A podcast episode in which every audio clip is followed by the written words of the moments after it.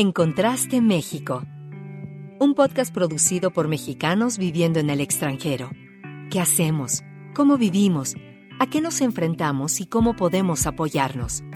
El día a día de los mexicanos que vivimos fuera de nuestro país. Gabriela Romo y Jorge Rendón conducen este diálogo global. Escúchanos. Estamos contrastando opiniones y encontrando puntos de vista. Soy Gabriela Romo, psicóloga y comunicóloga viviendo en la capital de Estados Unidos. Y bueno, eh, gracias por acompañarnos. Soy Jorge Rendón, eh, soy comunicólogo también, relacionista y resido en Reino Unido. Muchísimas gracias por escuchar este podcast en Contraste México, que nace del placer de intercambiar opiniones, experiencias y conversar sobre diferentes temas para mexicanos viviendo en el extranjero. Y bueno, el día de hoy, el tema que vamos a tratar es el rol de los eh, gobernantes, de los líderes ante la pandemia, ante el, COVID-19 y además el nacimiento de, otros nuevos actores políticos, de nuevos líderes en, este momento. Pues hoy nos acompañan dos distinguidos invitados, el doctor Guido Lara y el maestro Roberto Trat. El doctor Guido Lara es mexicano fundador y director de la empresa Lexia, dedicada a la investigación cualitativa y a la comunicación. Su trayectoria lo ha llevado a proyectos en campañas presidenciales en México, análisis de políticas públicas, desarrollo de empresas nuevas y, bueno, entre otras, otros proyectos que ha tenido. Eh, Guido Lara además es coautor del libro de Comunicación Política y Democracia y es profesor de maestrías y diplomados en México en diferentes universidades.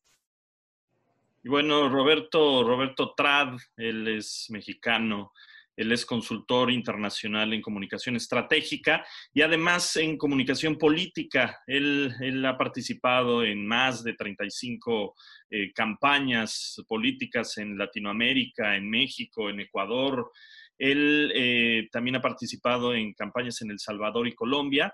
Es, es uno de los creadores del método eh, Compass para el diseño de campañas electorales. Él es, ha sido profesor eh, universitario de maestrías y licenciaturas en diferentes universidades y él es eh, coautor del libro El arte de la guerra electoral. Eh, también tenemos que decir que es socio director del Instituto Artes y Oficios para la Comunicación Estratégica. Guido, Roberto, muchas gracias por estar el día de hoy con nosotros. Muchas gracias por la invitación. hombre, gracias, Jorge, Gabriela. Mucho, mucho gusto en verles. Mucho gusto. Muchas gracias. Pues miren, estamos siendo testigos hoy en día de que, bueno, en muchos países están enfrentando el problema, estos retos de la pandemia, ¿no? Y lo vemos eh, a nivel macro, en sus políticas, tanto de salud como económicas, y, y, en sí como que de la salud en todos los aspectos de su nación, ¿no? Pero sin duda lo que también estamos viendo es que están surgiendo nuevos líderes. Sabemos que los que están al frente del micrófono son epidemiólogos, son los gobernantes locales, eh, que es investigadores, son ministros de salud. Y entonces estamos viendo como que este nuevo surgimiento de líderes. Eh, Guido, ¿tú cuál dirías que es el papel que han tenido los líderes mundiales en la crisis del COVID-19? Pues mira, han sido, han sido distintos, ¿no? Nos podemos concentrar en, eh, hablando de en contraste, que es el concepto de este programa, el contraste de México y Estados Unidos, que no está tan, no está tan contrastado, es, es muy similar, ¿no? Es, es, muy similar porque son dos personajes que eh, crecen, se desarrollan, consolidan su poder a partir de un rechazo al establishment, rechazo al statu quo, rechazo a la ciencia, a la verdad, a los medios de comunicación y a la unión, ¿no? Ellos lo que han logrado, tanto Trump como López Obrador, es crear una narrativa contra eh, lo que estaba funcionando, que López Obrador diría lo neoliberal, eh, eh, Trump hablaría del pantano en Washington, pero es decir, contra un establishment que no estaba satisfaciendo a una serie de eh, grupos sociales que estaban eh, olvidados, en el caso de México olvidados, ninguneados, maltratados, eh, no, no bien atendidos por sus gobiernos. En el caso de Estados Unidos, otro tema más complejo que tiene que ver con el grupo blanco en decrecimiento de su poder, la emergencia de las minorías, el haber tenido un presidente negro, etcétera, etcétera.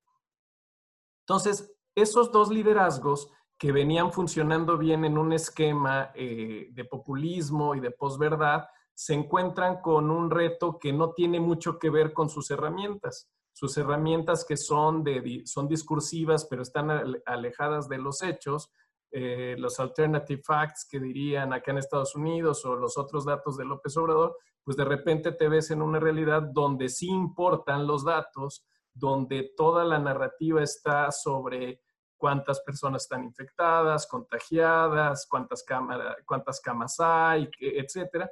Entonces están en una crisis, están en una crisis tremenda estos liderazgos porque su, la forma como le entran a manejar las cosas, que es muy discursiva y poco conectada con los hechos, pues está teniendo problemas gravísimos. Y entonces es lo que comentabas, que emergen ciertas figuras que empiezan a sustituir eh, ese, ese rol de los cuentacuentos y se ponen la, bata de médicos, como es el caso de Anthony Fauci aquí en Estados Unidos, o López Gatel en, en México, que eh, tienen, em, empiezan a tener credibilidad, credibilidad, credibilidad. Creo que en el caso de López Gatel, eh, el no haber logrado eh, tener una autonomía propia y poderle plantar cara a López Obrador es, una, es un liderazgo que se va a ver muy, muy, muy mermado ante la realidad de los números que pues están ahí y que están escondidos. Sobre el tema de los liderazgos, estamos viendo que el liderazgo quizá por excelencia que está destacando es el de Angela Merkel en Alemania, una mujer que decía Silva Herzog Márquez que la consideran una máquina de pensar, una máquina de aprender, una máquina de estar eh, dialogando con el contexto y no ah, eh, con verdades preestablecidas, lo ha hecho muy bien. Y yo invitaría a nuestros, este, a nuestros escuchas, las personas que ven este programa, a que sigan el caso de Medellín el caso de Medellín en Colombia, donde el trabajo ha sido impresionante. Hay un mes al día de hoy que no ha habido un solo muerto en Medellín y es porque ha habido un trabajo impresionante de liderazgo de, eh, de las personas que están a cargo de llevar a cabo un trabajo meticulosísimo de información, de datos, de identificación de los contagios, de mapas de calor, de atención a las personas que lo necesitan, etcétera, etcétera. ¿Cómo? Con una gran cantidad de información que reduce la certidumbre. Entonces, para ya cerrar el punto, hay unos liderazgos que venían en boga a partir de narrativas y ficciones y fantasías que se han visto con la brutal realidad de atender realidades materiales, humanas, animales, como es la pandemia, y han emergido otros que pues tienen que entrarle a la ciencia y a la verdad. Gracias, Guido. Oye, y entonces este fenómeno de que vemos de que están surgiendo estos nuevos líderes y como lo mencionaba súper bien con nombre y apellido en Estados Unidos, en, este, en México, o sea, ya se había dado antes con otras crisis, digo, nunca habíamos tenido una pandemia como esta, ¿no? O sea, pero en otras crisis así de, de urgencia, de nivel nacional o global. Pues mira, te, te respondo breve para darle la para escuchar a Roberto. Eh, algo que, no, esto es, es, distinto, porque normalmente cuando hay una guerra, cuando hay una crisis, cuando hay una desgracia, el famoso fenómeno de enrollarse en la bandera y, y seguir al líder, si tú ves las encuestas en Estados Unidos cuando viene eh, el ataque a las Torres Gemelas, eh, la manera en que Bush subió en su aprobación y unió a los Estados Unidos frente al enemigo común fue impresionante. Eh, hoy, tanto Trump como López Obrador eh, tienen esta increíble forma de ser los únicos líderes que nos desunen en la tragedia. Eh, por ejemplo, en el caso mexicano es muy claro, normalmente no estamos unidos para nada, pero si vienen los terremotos, las inundaciones, los problemas, ahí es el momento donde los mexicanos solemos unirnos y ponernos a, trabajar juntos. Y López Obrador tiene la capacidad de desunirnos hasta en la tragedia, ¿no? Entonces, yo te diría que es una cosa nueva, es distinta y, esta desunión ante, en los países que están siendo afectados, pues es capitalizado por, otras, eh, por otros poderes, como el caso de China, que está avanzando en lo geopolítico. Entonces, te diría que no, no, no es nada, hablando en contraste, ni Trump ni López Obrador son un caso de éxito de cómo están manejando esto. Gracias. Roberto, eh, eh, al, fin, al fin y al cabo, ¿qué es lo que está pasando eh, respecto a las, a las respuestas? O sea, las respuestas que los líderes mundiales están, están dando, están teniendo ante, ante esta situación, ante la pandemia, evidentemente tiene repercusiones sociales, políticas, económicas, tiene costos muy diferentes, ¿no? La respuesta que cada uno de los, de los diferentes gobiernos, liderados evidentemente por, por sus jefes de Estado, eh, han tenido, está, está repercutiendo. ¿De qué forma esto va, eh, va, va, a repercutir en, en todas estas áreas? A mí me, gustó mucho el planteamiento de Guido porque nos ayuda a dividir el, mundo en tres momentos y los liderados en tres momentos. Los líderes que eran, los líderes que son, los líderes del presente, de la pandemia, de la emergencia, como Angela Merkel, etcétera, y los líderes que van a emerger de esta pandemia. ¿Y por qué lo quiero plantear así, querido Jorge? Porque estamos enterrando al siglo XXI.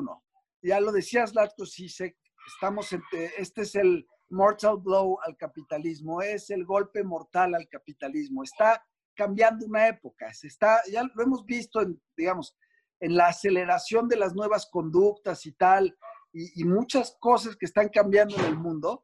Pareciera que COVID-19 es, es el tipping point del cambio de época, ¿no? De la mayor digitalización, etcétera. Y un cambio de época, como cualquier cambio, sobre todo un cambio tan abrupto, y tú, Gaby, que eres psicóloga, me vas a entender muy bien, este, supone una pérdida, supone un duelo, supone que estamos perdiendo, mira que lo que hablábamos, por cierto, de la adaptación de los espacios, ¿verdad? Totalmente entendible, Roberto. cualquier cambio, cualquier cambio está probado que supone un proceso de duelo, porque todo cambio todo cambio es una pérdida del statu quo. Entonces, hoy, hoy me parece que como sociedad estamos en duelo o estamos viviendo un proceso de duelo. Y es un proceso de duelo, desde mi punto de vista y de algunos estudios antropológicos que yo he visto, por tres cosas. Estamos en duelo por nuestro estado de salud, ¿no? Porque sí hay un cambio, digamos, visible en nuestro estado de salud, se nos está muriendo gente, este, etcétera estamos en duelo por nuestro patrimonio, estamos perdiendo el 10% de la riqueza del mundo, se está perdiendo. No es que llegaron los socialistas, se lo quitaron a los ricos y lo repartieron a los pobres, ¿no? Como les gustaría a los líderes populistas. Este, está, se está perdiendo un porcentaje de la riqueza del mundo y eso, eso también supone un duelo y estamos perdiendo nuestro estilo de vida, nuestras costumbres sociales. Y el proceso de duelo que estamos viviendo como sociedad, pues tiene su propia curva, ¿no? Como, como digamos, como en terapia tanatológica, en temas clínicos, empiezas con el enojo, empiezas con la negación, el enojo, después te deprimes, ¿no? Mucha gente que nos está escuchando dice, sí, yo primero me enojé, no creía nada, pensaba que eran los chinos, después me enojé un montón con López Obrador y con Trump, y luego me puse triste.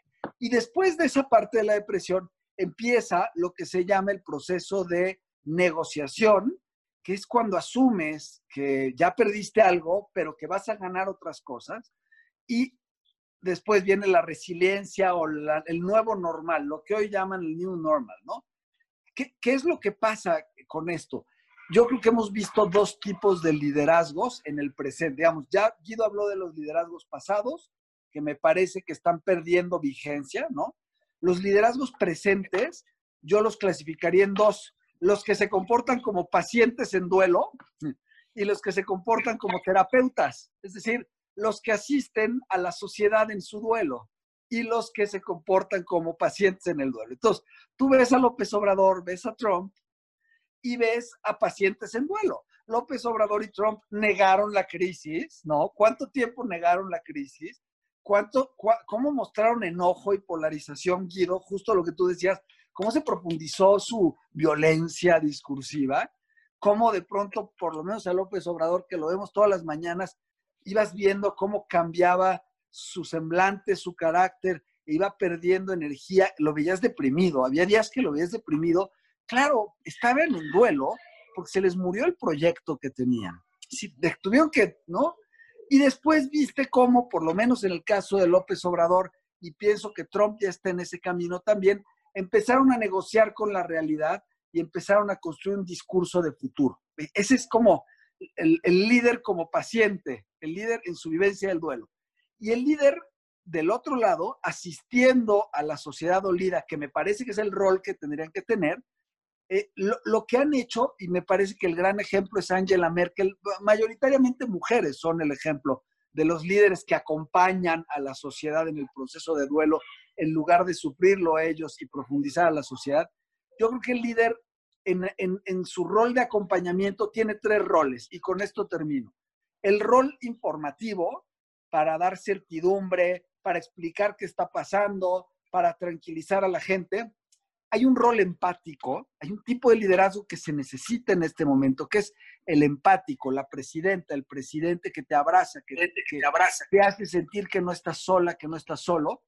Y finalmente, el líder emergente, que ese es para mí el que va a ser el líder del futuro, los líderes visionarios, constructivos, que nos, que nos señalen el norte, que nos digan hay que construir hacia allá, la nueva normalidad se construye así, así, así. Entonces tienes, claro, Angela Merkel, que es el súper ejemplo, Guido, y tienes toda la razón, es ese tipo de líder, digamos, acompañador, ¿no? Al principio dijo, se van a morir el 70%, nos vamos a enfermar el 70% de los alemanes. Esa declaración, mucha gente la criticó, pero esa declaración le dio claridad, le dio certidumbre al pueblo alemán. Le dijeron, sí, va por aquí y vamos a cuidarnos. ¿Y qué tan en serio se lo tomó? Angela Merkel acompaña constantemente a los alemanes. El discurso con el que rebajan impuestos, el discurso con el que apoyan a las empresas, no es un discurso económico, es un discurso empático. Leamos lo que dice Angela Merkel en sus declaraciones. Ella dice, estamos apoyando a las familias para que sigan trabajando, para que crean en Alemania. Es muy empático. Y finalmente, en el, en el, en el tipo de liderazgo futurista, visionario que se necesita, pues Angela Merkel está liderando la reconstrucción económica, no solo de Alemania, de Europa, con sus debates con los países nórdicos y lo que quieras, pero está asumiendo ese rol. Angela Merkel asumió el rol del terapeuta, digamos, mientras que Trump, López Obrador, pues tiene un rol más de pacientes en duelo. Oye, no, no hemos tocado de, ninguna manera a, un caso que también es, es un poco sui generis, que es Boris Johnson. O sea, Boris en Inglaterra, que eh, es el, qué tipo de líder es, porque además le da coronavirus. O sea, él sale diciendo al principio que eh, prepárense para, para mm, eh, porque muchos de sus seres queridos van a morir prematuramente. Eso salió en primeras planas en los periódicos, ¿no? A mí me sorprendió muchísimo y, me llamó mucho la atención. Después sale con el discurso de la inmunidad del, rebaño y de ahí eh, eh, eh, empieza a cambiar, las escuelas cierran, empiezan a, tomar las medidas y le da a él coronavirus. ¿Él en qué tipo de, liderazgo está? ¿Qué podrías decir?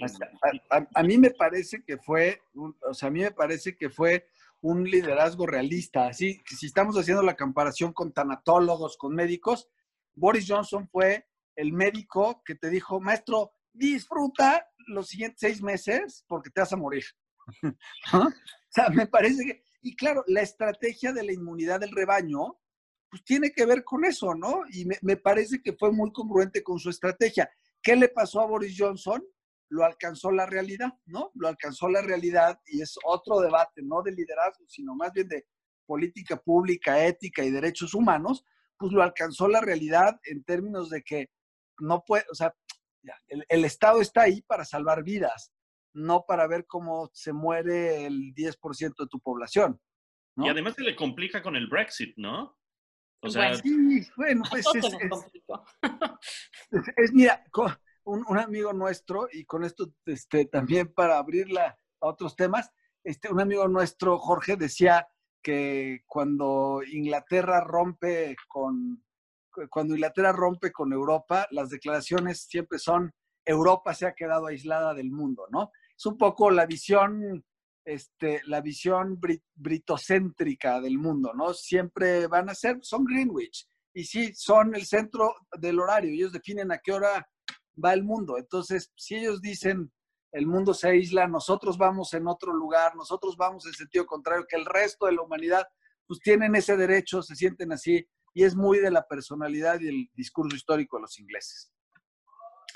Oye, sí, pero, este ajá, pero por otro, eh, perdón, Gay, pero por otro lado, eh, y esto es muy, muy paradójico, pues el imperio británico, ¿no? Esta capacidad de ver el mundo y dominar todo el mundo y llevar sus ideas, sus deportes, todos los deportes que jugamos los inventaron los ingleses, etcétera. Esta cobertura pues eh, a fin de cuentas con eh, la capacidad de que nadie más les diga qué hacer, pues se quedaron chiquitos y se quedaron aislados y se quedaron, se quedaron limitados. Entonces, esta, este exitoso fenómeno del Brexit que estaba en está en esta corriente de los mercenarios del resentimiento, tipo Trump, tipo Boris Johnson, tipo López Obrador, que capitalizan todo el malestar de la sociedad y lo llevan a confrontar y a, ganar un espacio a partir de ideas que no necesariamente están bien armadas en relación con el mundo que había, están destruyendo, pero no está muy claro qué están construyendo, ¿no? Ese es uno de los grandes debilidades de López Obrador, de Trump, de, de Boris Johnson. El Brexit destruye muchas cosas. Eh, Trump ha destruido todos los acuerdos multilaterales que se puedan imaginar, los equilibrios en Estados Unidos. López Obrador está, está este, haciendo pues, una destrucción sistemática del país, ¿no? Inclusive habla como, esto, esto nos vino como anillo al dedo, ¿no? El tema de que la gente se muera, pierda los empleos. No hay una intervención en esto que muy bien comentaba Roberto de acompañar, no hay empatía, no, son, no han sido unos liderazgos empáticos, ¿no? El de Trump no, no es empático nunca y López Obrador tampoco. López Obrador habla de una abstracción del pueblo, pero le cuesta mucho trabajo hablar de personas concretas, de, historias y biografías y sentimientos particulares. Entonces, pues sí tienes a ese Boris Johnson, que también Boris Johnson se fue sobre la idea de la autonomía británica y de, toda la trayectoria de, del imperio y ser autónomos y no dejarse mangonear por tanto por la, la, burocracia de Bruselas como por la llegada de demasiados polacos plomeros ahí a darte lata como vecinos, ¿no? Y, entonces pues tienes estos eh, líderes donde no, no comparten lo que decía Roberto ahorita, ni informan bien, ni son empáticos, ni tampoco te están dando una visión de futuro clara, ¿no? Oye, Guido, y el o sea, siguiendo esta línea, o sea, ok, es, así es como están actuando estos líderes, está surgiendo esta nueva corriente de líderes que también lo menciona Roberto. O sea, ¿tú cómo ves ahora desde el punto de vista de los votantes, no? O sea, ¿cuál va a ser su reacción? Eh, ¿Se polarizarán? Este, ¿Lo sancionarán?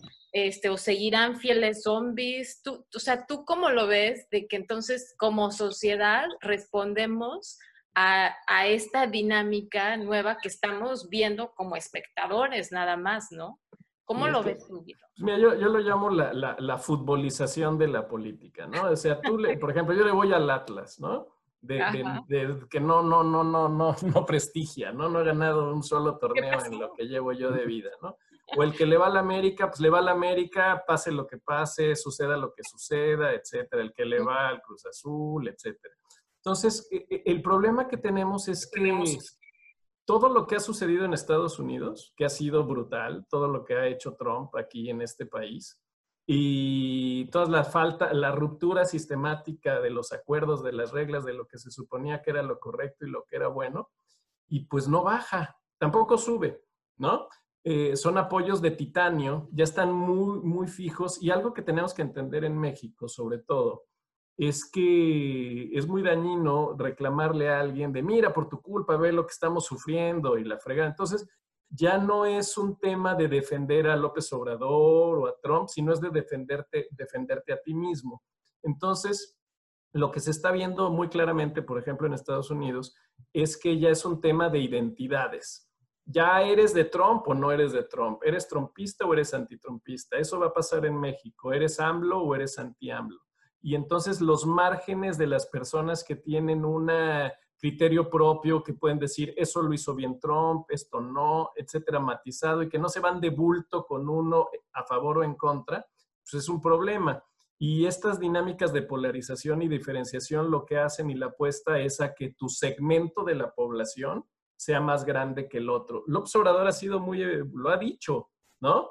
Lo ha dicho, no, pues este, yo, y, así está la sociedad mexicana. La sociedad mexicana, la clase alta pues, es un 5 o 6%, la clase media alta redondeará un 20%, ese 20% pues hace el pareto del 20-80 y esos le importan poco que se pudran, son fifí, son conservadores tal, mientras él siga teniendo el apoyo, el apoyo de las mayorías. Un apoyo que nosotros hemos estudiado mucho y no es un apoyo tan, tan, este, tan cercano como uno pudiera pensar, es simplemente, nos ha ido siempre de la fregada, pero ahora tenemos un güey que está chingándose a los ricos, ¿no? Y eso es suficiente. Entonces, eh, esquematizándolo y poniéndolo muy sencillo, el problema que tenemos y el gran reto que tenemos para nuevos liderazgos y uno de los problemas enormes que hay en México es que no está viendo eh, clara una propuesta de, oposición que se oponga, que dialogue, que contraste, etcétera, ¿no? Roberto, que ha participado en, en mil campañas, pues te sabe la relevancia del, contraste y, el problema es con quién lo vas a contrastar. Eh, en esta perversión que se ha creado de que Felipe Calderón es con el que se está peleando, pues es de una astucia y de una perversidad infinita el poder tener a un enemigo que de entrada no va a poder estar en la boleta, ¿no? Y que además se le, se le, se le percibe como el culpable de habernos metido absurdamente en la guerra contra el narco, etcétera. Entonces está increíble te agarras a un enemigo, a, un, este, una némesis que no va a estar en la boleta, que ni partido tiene, que está más quemado que un cohete y, y, este, y, no, y no sirve para nada. Entonces, Fácil. El hecho de que no, no se construye un liderazgo alterno que es complejo, porque por ejemplo alguien que lo está haciendo muy bien en términos discursivos, pero el etos y el patos que trae, pues no le va a funcionar. Por ejemplo, Enrique de la Madrid, pues no, te lo da de güerito, fifí, lindo y, este, no, no, conecta con este tema del poder. Entonces, para, para cerrar esta parte de la, de la aportación es, en México hace falta un liderazgo distinto que pueda en las elecciones del 2021 eh, impedir que esta destrucción sistemática de las instituciones, de lo logrado, de la creación de riqueza, del aeropuerto, de ahuyentar la inversión extranjera, de ir en contra de las empresas, de no hacer nada por, por el país, simplemente traer este, hacer realidad este proyecto de empobrecimiento. Eh, parecería caricaturesco y, no, y se burlaban, en la, hace 20 años nos burlábamos de que el comunismo era empobrecer a todos y distribuir la pobreza, pero el, libro y el con el que actúa López Obrador trae increíblemente, pero trae esa, partitura que es este, el dinero es malo eh, y lo que importa es ser honesto, vivir humilde y salir adelante. Entonces, problema en México que tienes eso. A diferencia de que en Estados Unidos sí hay un partido demócrata eh, muy fuerte, que tiene una figura casi protocolaria, como es el caso de Joe Biden. Joe Biden no es en sí mismo una persona que arrastre multitudes, pero es una, es, yo lo digo que es como una especie de un velcro o un imán o algo, una pieza nodular donde se le pueden conectar. Y si ustedes analizan la historia de Joe Biden en sus, en sus votaciones, está exactamente a la mitad de lo que ha sido el Partido Demócrata. Es una figura de consenso. Entonces, al menos va a consensar y va a articular a todo el Partido Demócrata y eh, es muy probable que triunfe en las elecciones que vienen, eh, salvo la bronca esta que se tiene del colegio electoral que va en contra del voto popular, ¿no? Mientras que en Estados Unidos sí hay un, contrapeso mucho más evidente que le ha puesto más difícil la situación a, Trump. En México los contrapesos se han, se han este, visto arrasados por, por el liderazgo de López Obrador. Muy bien, eh, Guido, muchas gracias. Y Roberto, eh, para ir, eh, ir, cerrando un poco, porque el, tiempo, de todo esto, estamos, estamos por cerrar. ¿Qué nos dirías? ¿Cuál, cuál sería como la conclusión un poco de, de, esta temática que la vimos, la vimos un poco de, de manera general, Transversal, claro. Esto, tendría que ser eh, un debate y una, serie eh, de, de, programas relacionados, pero, pero como para finalizar, como para dar un, cierre a todo esto y darle a, a, también que nos, nos diga, ¿qué, ¿qué nos dirías? Yo, estamos hablando de la emergencia de nuevos liderazgos y el ocaso de viejos liderazgos. Me parece que ese es el tema, ¿no? O sea, cómo van, cómo decaen los viejos. Eh, si estamos enterrando al siglo XX, podemos decir que se están acabando los estilos de liderazgo del siglo XX. Hoy tenemos liderazgos transitorios y van a, vamos a ver nuevos líderes en el futuro. Eh, yo sí creo en, un tema, Guido, eh, en términos de la actitud electoral. Yo, yo tengo una hipótesis diferente eh, sobre si ellos causaron la polarización o, o, la están alimentando. Bueno, tú mismo lo decías. Son, ¿cómo les decías? Mercenarios de la... Mercenarios del resentimiento. Mercenarios del resentimiento. Yo creo que el resentimiento no se va a ir. No, está agudizado.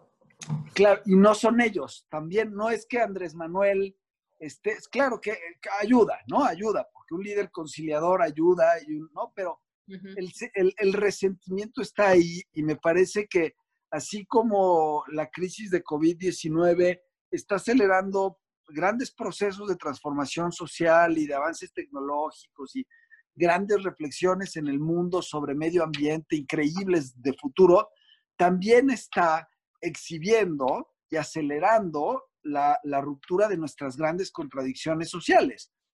La cantidad de gente que se va a empobrecer, eh, los excluidos de este, de este progreso increíble que estamos viviendo, pues se van a morir, ¿no? De, de, tos y de no respirar.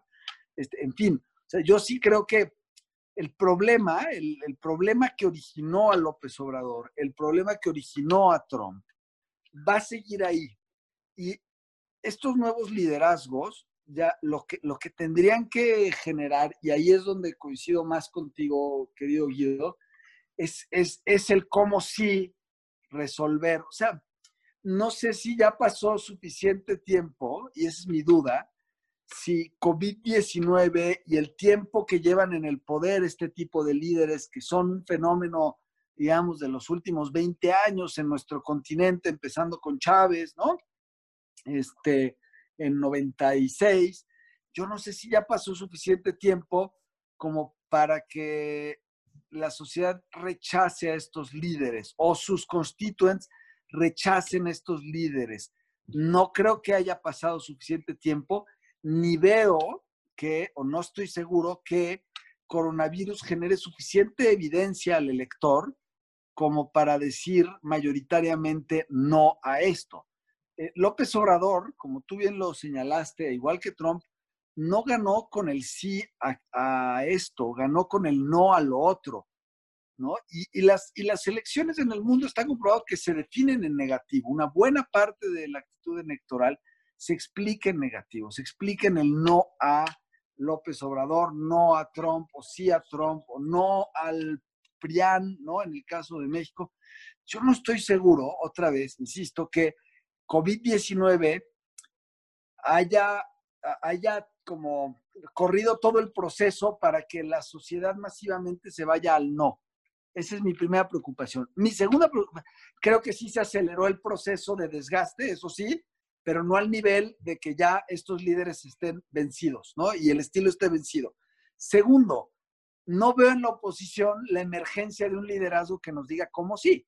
O sea, el PAN, el PRI, están perdidos en el cómo no. Por ahí hay algunos liderazgos, bueno, el, Felipe Calderón es el cómo no. Y mientras los partidos disputen el pasado, mientras los partidos disputen en términos del liderazgo que fue, van a perder. Necesitamos líderes que empiecen a disputar el futuro.